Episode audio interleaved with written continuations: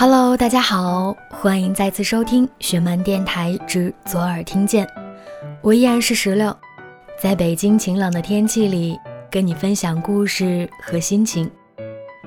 每当听到“所有秘密的结果，无非是一个新的开始”这句话的时候，雪漫姐的书迷和所有看过小说《蜜果》的人，一定都会想到两个人，那就是段博文和鱼池子。今天上午的时候，电影《蜜果》在北京举行了揭秘发布会，宣布了定档日期七月七号，也公布了男女主陈飞宇和欧阳娜娜。其实，在前几天电影《蜜果》公布首款海报的时候，我的朋友圈流行这样一句话：十七岁的陈飞宇加十七岁的欧阳娜娜等于十七岁的蜜果。那参加完今天的发布会呢，作为一个老姐姐。就特别想跟大家分享一下关于电影《蜜果》，关于男女主欧阳娜娜和陈飞宇。讲到两个人第一次参加发布会和第一次见面的印象，他们是这么说的：“大家好，我是陈飞宇，我在电影《蜜果》中饰演的是段博文。大家好，我是欧阳娜娜，我在《蜜果》电影里面饰演的是他的发小。”对吧？鱼池子，对，还还会用发小这个词了。一位演的是段博文，一位演的是鱼池子哈。呃，今天是第一次，然后参加呃蜜果的发布会，然后也是第一次出现在媒体的面前。嗯，先分享一下心情怎么样？我们这回请娜娜先讲吧。其实因为这是蜜果的，等于说第一个公开跟大家见面嘛，所以还是蛮兴奋的。对，很兴奋，看得出来。飞宇呢？呃，其实我的心情也是很兴奋的，但但是你的兴奋的体现，兴奋的很淡定。对，但是他永远就是都冷漠脸，就跟段博文一样。对，段博文平常就是比较。你现在还在戏里的角色里没有出来吗？我觉得是。要问一下两位合作的感觉啊，第一次跟呃飞宇合作搭档，娜娜你的感觉是怎样的？呃，现在是还蛮熟的嘛，对吧？还是不熟？呃，其实我第一次见到娜娜的时候，其实是觉得她是一个非常文静的小女孩，但是后来发现其实这是假象。当时特别好笑，我刚认识她的时候，嗯，她就跟我说：“我说你好高，因为我没有预期她那么高。我说你好高，我说你几公分？她说我一米八八。就我从来没有听到人家号称她自己比实际身高还要矮的。两个十七岁的主演在现场真的是特别活泼可爱。不仅跟大家分享了十七岁的青春里的十七个秘密，还当场公开了男主陈飞宇的减肥食谱。他的食谱就是早上，早上。早上就吃一点蓝莓，蓝莓早上吃一点蓝莓，中午吃一片吐司，是吗？对，差不多。然后晚上吃一个沙拉，沙拉。对，这我没办法做到。我一定是早上吃一片吐司加一颗蛋，然后再一个巧克力牛奶，然后中午呢吃两碗饭配卤肉饭，然后呢晚上呢喝一碗汤，然后再吃一大堆菜。他的意思就是他的早餐其实已经顶我一点。你的所有是所有人都估计很难做到，但是陈飞宇做到就是，即便吃这样，他都能长这么高。听完这样的食谱，此时正在收听节目的你，还会想要减肥吗？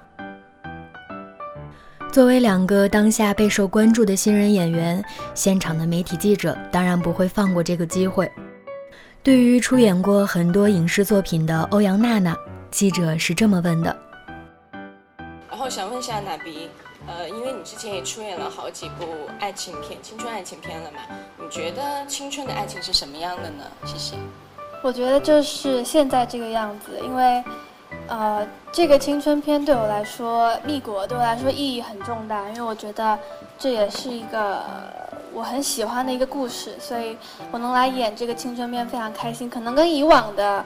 呃，都不太一样。其实我觉得每自己演过、经历过的每一个角色也都是不一样的，所以希望这一次的蜜果能让大家看到不一样的我。对，啊，娜娜，我想问一下，呃，你有没有看过《蜜果》这部小说原著？然后电影跟原著的区别有多大？呃，我们这部电影其实还蛮特别的，因为我其实看这本小说是在就前年的时候，就我看了这个小说。其实当时我特别喜欢段博文那段，因为他是分着两个人的视角写的，就他先写了段博文的一个主观，再写于之子的主观。所以当时我看的时候，觉得这个就是这个故事很应该是有点小清新的那种感觉，然后。到了后面呢，其实我看到鱼池子的时候，就觉得说好像其实不是这么一回事儿。就其实鱼池子也是跟我自己有点像的部分，就是他的个性很多变。所以当时在演戏的时候，看到剧本，其实我们的电影也是用一个很特别的方式，也是双视角的一个拍摄的手法。所以在看的时候也会特别的清楚，说，哎，这个十七岁的段博文跟十七岁的于之子各自心里都在想什么。所以这对，嗯，演戏上面的时候其实也是一个小挑战吧。所以原著其实跟剧本相差的不是那么多，就个性啊什么都还是一样的，但可能还是会做一些小调整。对于著名导演陈凯歌和演员陈红的儿子陈飞宇，记者是这么问的。想问一下飞宇，嗯，就是爸爸妈妈怎么看待你出演这次那个《蜜果》？然后他们有没有在演戏上面给你一些指导啊什么的？对，当然有。呃呃，其实我父母一直都还蛮支持呃我想要去做的事情，然后我自己也非常喜欢《蜜果》，呃这个题材，然后还有这个故事。啊，当然他们在表演上肯定给了我一些经验，给了我一些指导。那个这是你的第一部主演的电影，会有一些压力吗？作为第一部电影，因为这是我的第一部戏嘛，所以说，我觉得我对我已经做到了最好了，我已经把最好的一面，呃，在我第一部电影里面呈现出来。对，我觉得只要做到自己的最好，只要尽力了就好。呃，其实我真的没有跟我爸探讨这个问题，但是我觉得。演技这个东西是需要打磨的，是需要时间的沉淀，呃，才能让自己的演技慢慢的提升。现场的雪曼姐也被问到了，为什么会选择欧阳娜娜和陈飞宇作为男女主角？当时在选这个演员的时候，其实肯定你一定要还原在《蜜果》当中你写的这两个人物的形象，所以怎么会选到欧阳娜娜和飞宇的？我第一个是想说，我一定要找真正的十七岁的演员。啊，因为他们的表情啊，走路的动作啊，啊，所有的包括他们的台词，其实都非常不一样。所以我当时第一个想到是娜娜，因为她正好十七岁。然后我觉得在正好十七岁的女生里面，已经拍过很多戏的啊，会拍戏的演员应该很少很少。所以我第一个就说你们赶紧给我去找娜娜。然后当时还为了这个，我们就专门去看了她的那个电影，我觉得应该是非常像鱼池子，所以。我们第一个锁定的是女一号，然后后来这种十七岁的男生就很少嘛，然后好像像段博文的就更少了，呃，完全没有办法的时候也是绝处逢生。其实那个时候电影都差不多要开拍了，就网上突然有一组照片是，呃，飞鱼的照片，啊，我们当时看完之后都很兴奋，我说这个这这这他就是段博文，我说不用演了。然后他们说你又要干这种事吗？陈都灵已经是一个开机前面刚刚找到，然后完全没有拍过戏，然后飞宇也完全没有拍过戏。他们说沈曼姐你确定吗？我说真的，他不用演，他就是段博文。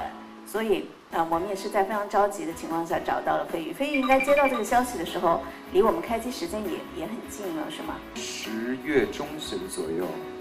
才知道这个消息，知道这个消息，所以你看，对，就非常非常巧，非常巧，也是很就是马上开机了，然后找到，对。那其实整个这个合作下来，在这个真正在演的这个过程当中，他们两个有没有哪一个瞬间是让你觉得印象很深的一些小细节？在真的拍的时候，我其实去现场的时候，不只是他们两个，因为还有别的演员，都是十七岁左右嘛啊。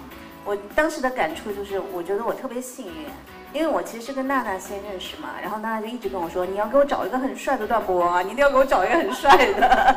然后后来我到现场，我就看见，其实他们刚刚认识不久。然后飞宇其实平时你感觉他会比较闷嘛，你就会有点担心。可是你看他们在现场玩的特别嗨，然后四个人就像认识了很多年一样，所以当时我就觉得特别放心，特别放心。嗯嗯听完以上的这些采访，如果你认为石榴仅仅是被这些圈粉的，那就错了。我被圈粉的理由将是接下来你听到的这段音频：欧阳娜娜和陈飞宇在现场被要求用英文朗诵一段诗歌。演技又好、多才多艺、声音又好听的人，当然会被自动圈粉。那在今天节目的最后呢，也把它作为一个彩蛋送给大家。希望大家多多关注将于七月七号上映的电影《蜜果》。好了，我们下期再见，拜拜。And sorry I could not travel both, and be one traveler. Long I stood, and looked down one as far as I could, to where it bent in the undergrowth. Then took the other, as just as fair, and having perhaps the better claim, because it was grassy and wannot wear. Though as for that, the passing bear had worn them really about the same, and both that morning equally lay in leaves, no step that trodden black.